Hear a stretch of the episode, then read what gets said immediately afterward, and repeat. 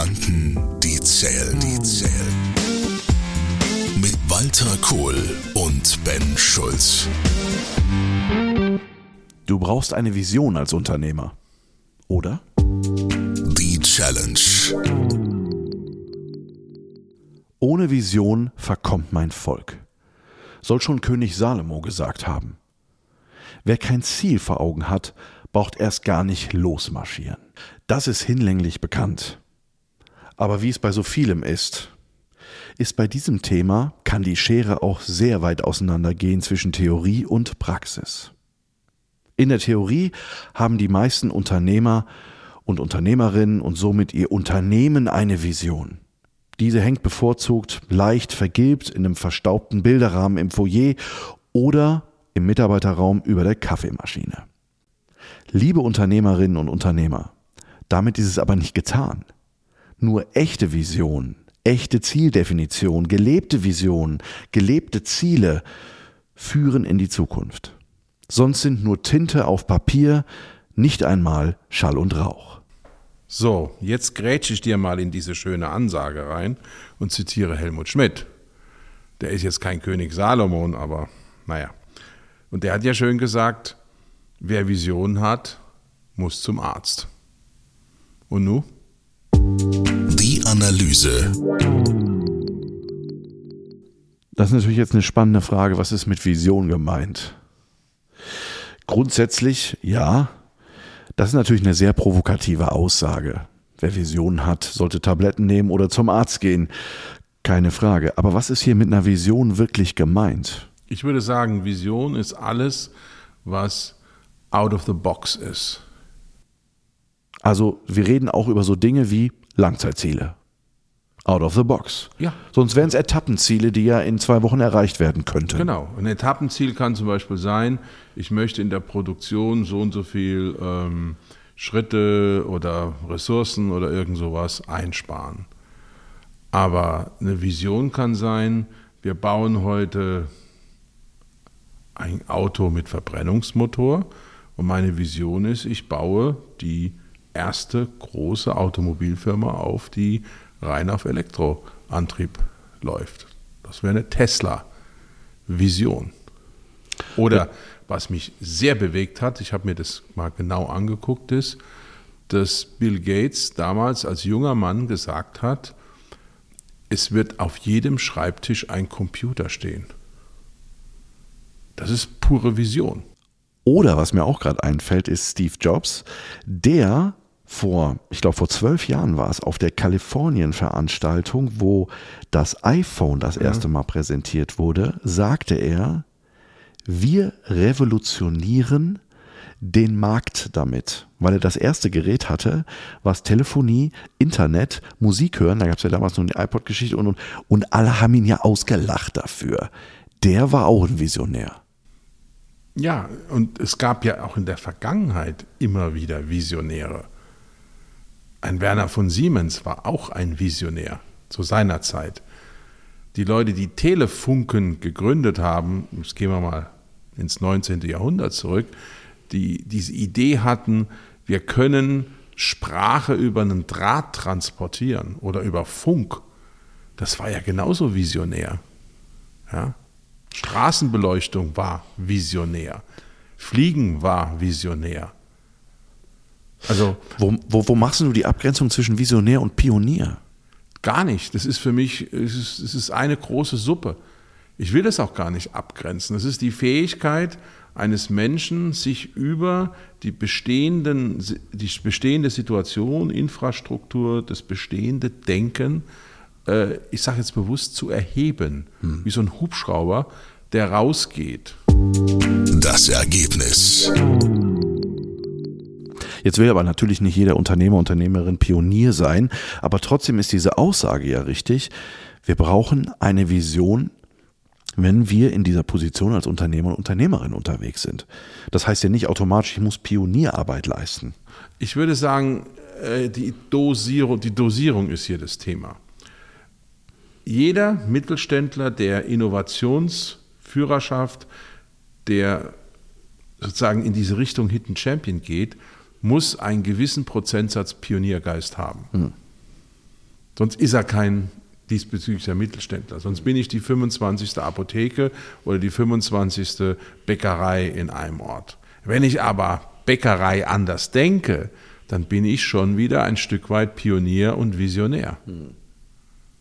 Aber jetzt könnte ich ja auch Unternehmer sein mit einem Betrieb, der im Endeffekt nicht unbedingt als Pionier irgendwie wahrgenommen wird, sondern aber trotzdem ich eine Vision habe für meinen Laden. Ähm, und ich vor allen Dingen auch eine Vision habe, jetzt will ich mal ein anderes Wort benutzen, auch Langzeitziele mir stecke. Das mhm. ist ja auch mit dieser Ausnahme, mit dieser Aussage vor allen Dingen auch gemeint. Also es ist ja nicht nur, müssen jetzt auf einmal alle in Unternehmertum äh, Pioniere werden, mhm. sondern es geht ja auch hier ganz klar um die Aussage, ja, es gibt Menschen, bei denen ist das Geschäftsmodell so. Und da ist das Pionierarbeit und dann ist das auch die Vision. Und dann gibt es aber auch andere, ähm, wo es nicht darum geht, irgendwie in Anführungsstrichen das, Naht, das, das Rad neu zu erfinden oder unbedingt weiterzuentwickeln, sondern auch ähm, das, was da ist, auch zu erhalten. Aber die brauchen auch eine Vision nach vorne.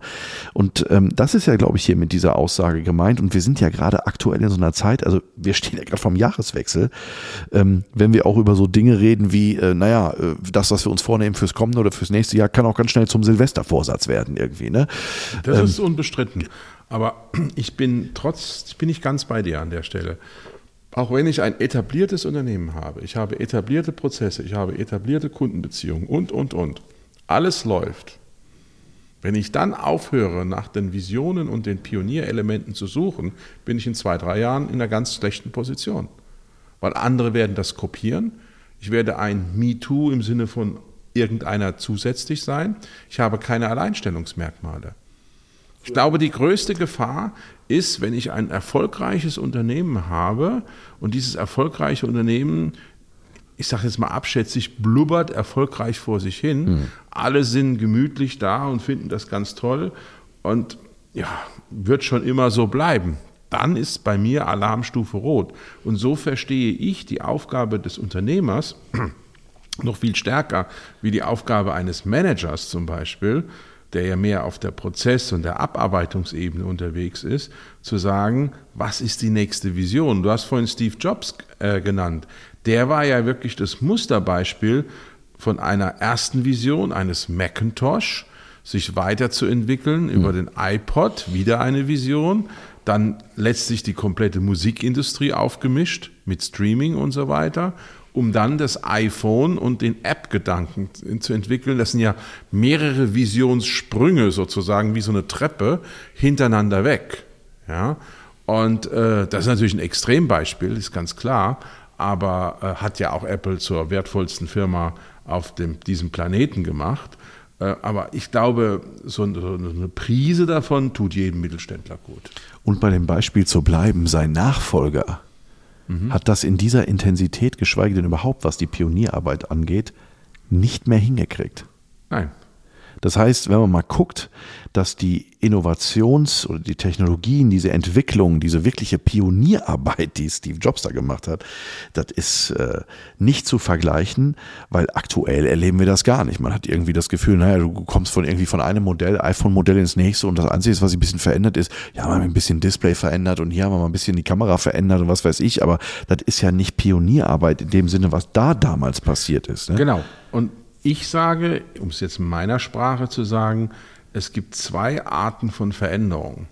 Es gibt die Veränderung im System und es gibt die Veränderung am System. Das ist ein Buchstabe, der sich ändert, der aber alles ändert.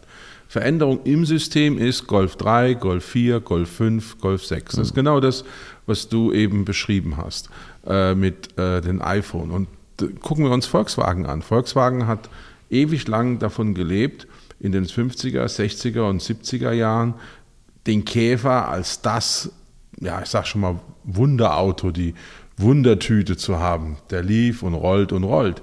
Und der Käfer ist letztlich gestorben mit der Ölkrise, weil ein Käfer von 19, was weiß ich, 72, 74 hatte 34 oder so PS und brauchte 12, 13 Liter Sprit. Hm. So. Und dann kam ein Schock, nämlich die Ölkrise, die OPEC-Krise. Und da war schlagartig klar, das ist keine Zukunft. Hm. Und das ist der Grund, warum ich sage, eine Vision sozusagen auf Schublade in Anführungszeichen zu haben, kann sehr wichtig sein. Man muss auch im Kontext Vision disruptiv denken. Ich hatte damals, wie wir die Automotive-Firma äh, hatten, äh, mir zur Aufgabe gemacht, dass ich zweimal im Jahr, einmal im Sommer zu meinem Geburtstag und einmal Weihnachten, Winter, also jetzt diese Zeit, mich hinsetze und mir überlege, was muss passieren, damit unser Geschäftsmodell kaputt geht. Und zwar auch an externen Schocks. Ein Thema, was bei uns deutsch-koreanischer Zulieferer natürlich wesentlich war, war der Wechselkurs. Koreanischer Won zu Euro, zu Dollar. Das ist ein völlig externes Thema.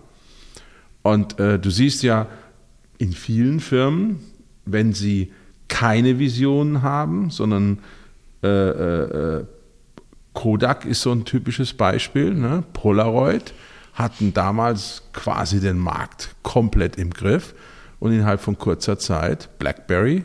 Ne? BlackBerry, Nokia. Nokia, ja genau. So, deshalb bin ich der Meinung, zu gutem Unternehmertum, insbesondere in Zeiten, wenn es dir gut geht und du das Gefühl hast, jetzt rollt der Ball und es rollt der Rubel, um es mal so um auszudrücken, ist diese starke Prise Vision, out-of-the-box-thinking ist eine absolute Zukunfts- und Lebensversicherung. Und ich möchte sogar noch einen draufsetzen. Ich würde sagen, vor allen Dingen auch in Zeiten der Krise. Da sowieso. Ist eine Visionsdenke, eine Haltung, eine Entwicklung und ganz ehrlich, das ist ja eigentlich einer der schwersten Momente. Ich sag mal, wenn es uns gut geht und im Endeffekt wir nicht mit dem Rücken an der Wand stehen, sagen wir, komm, wir lassen uns mal ein bisschen eine Vision entwickeln.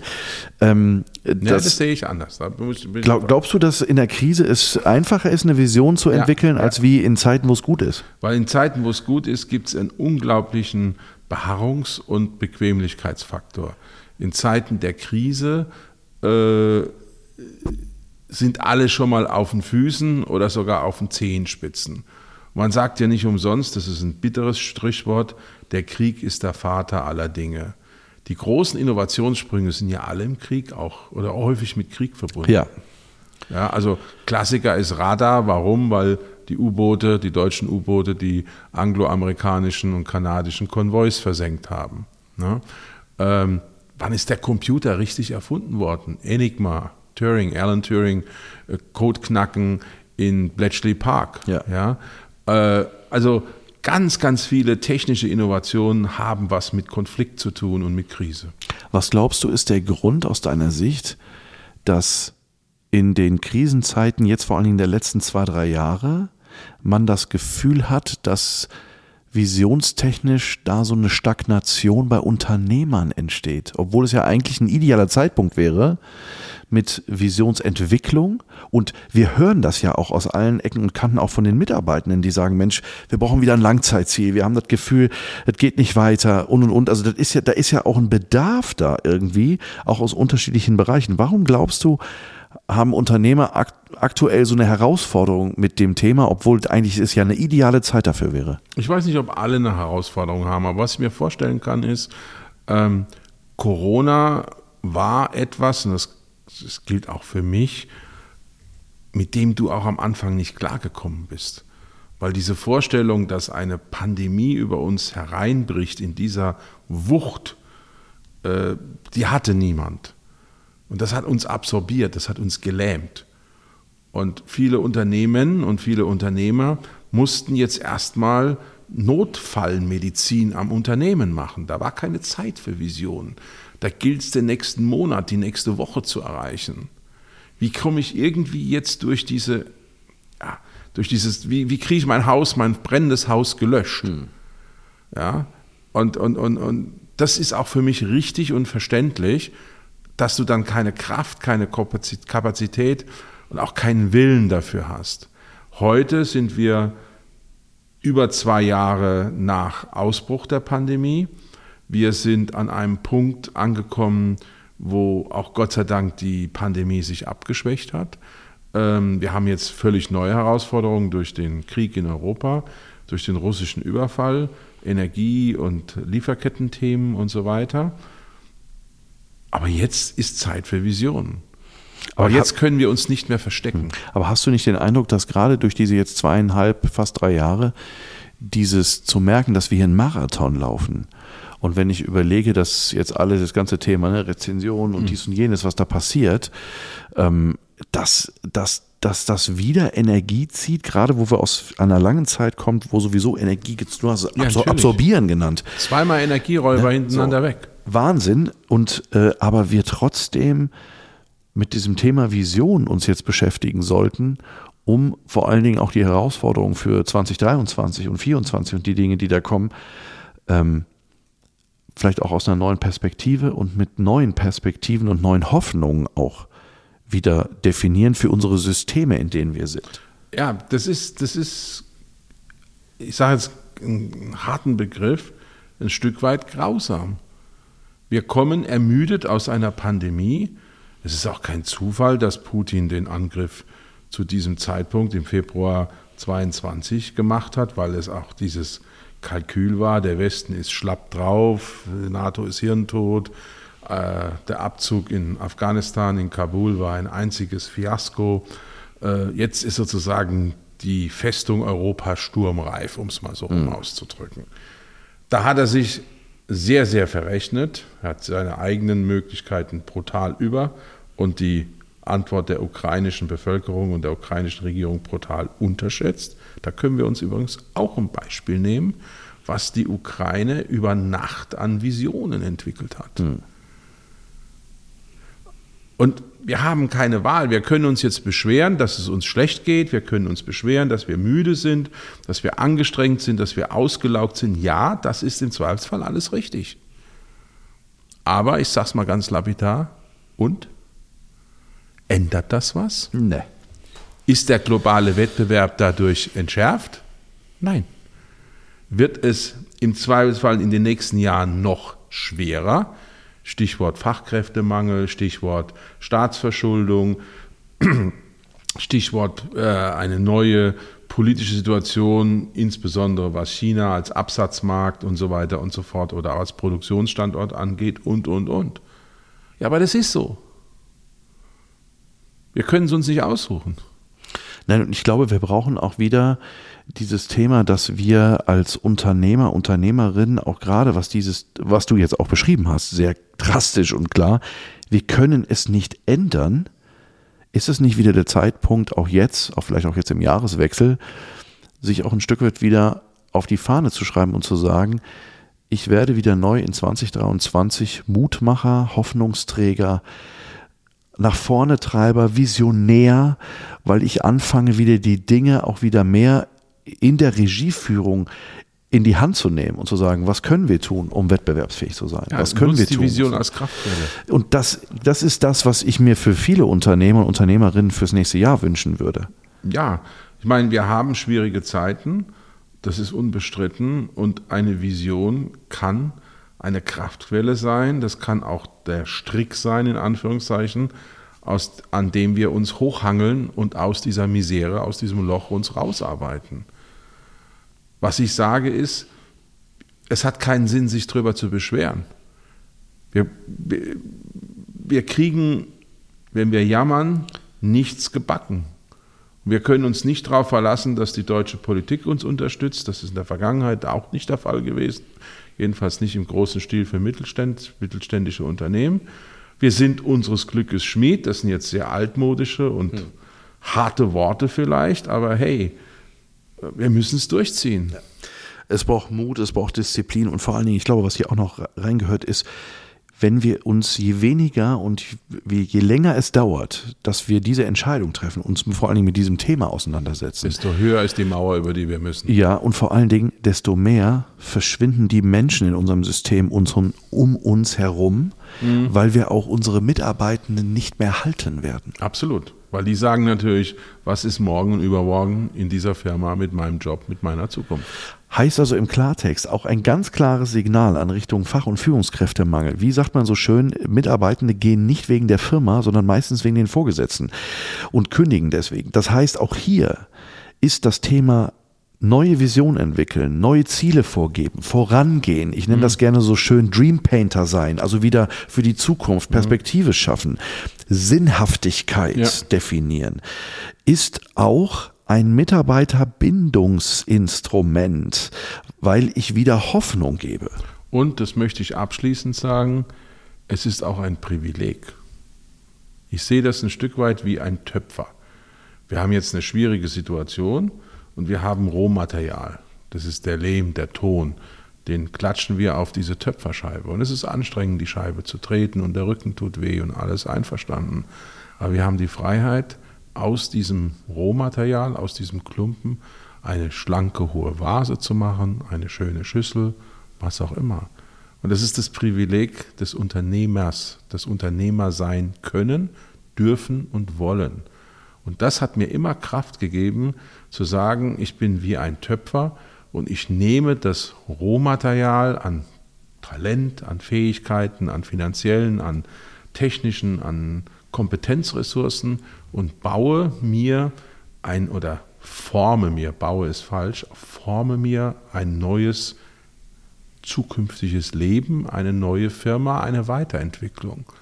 Und deshalb betrachte ich Vision richtig dosiert für eine Kraftquelle, für eine Chance, aber man muss den Arsch, Entschuldigung, aus dem Couch rausheben, man muss es tun, man muss es wollen, man muss Unternehmer sein.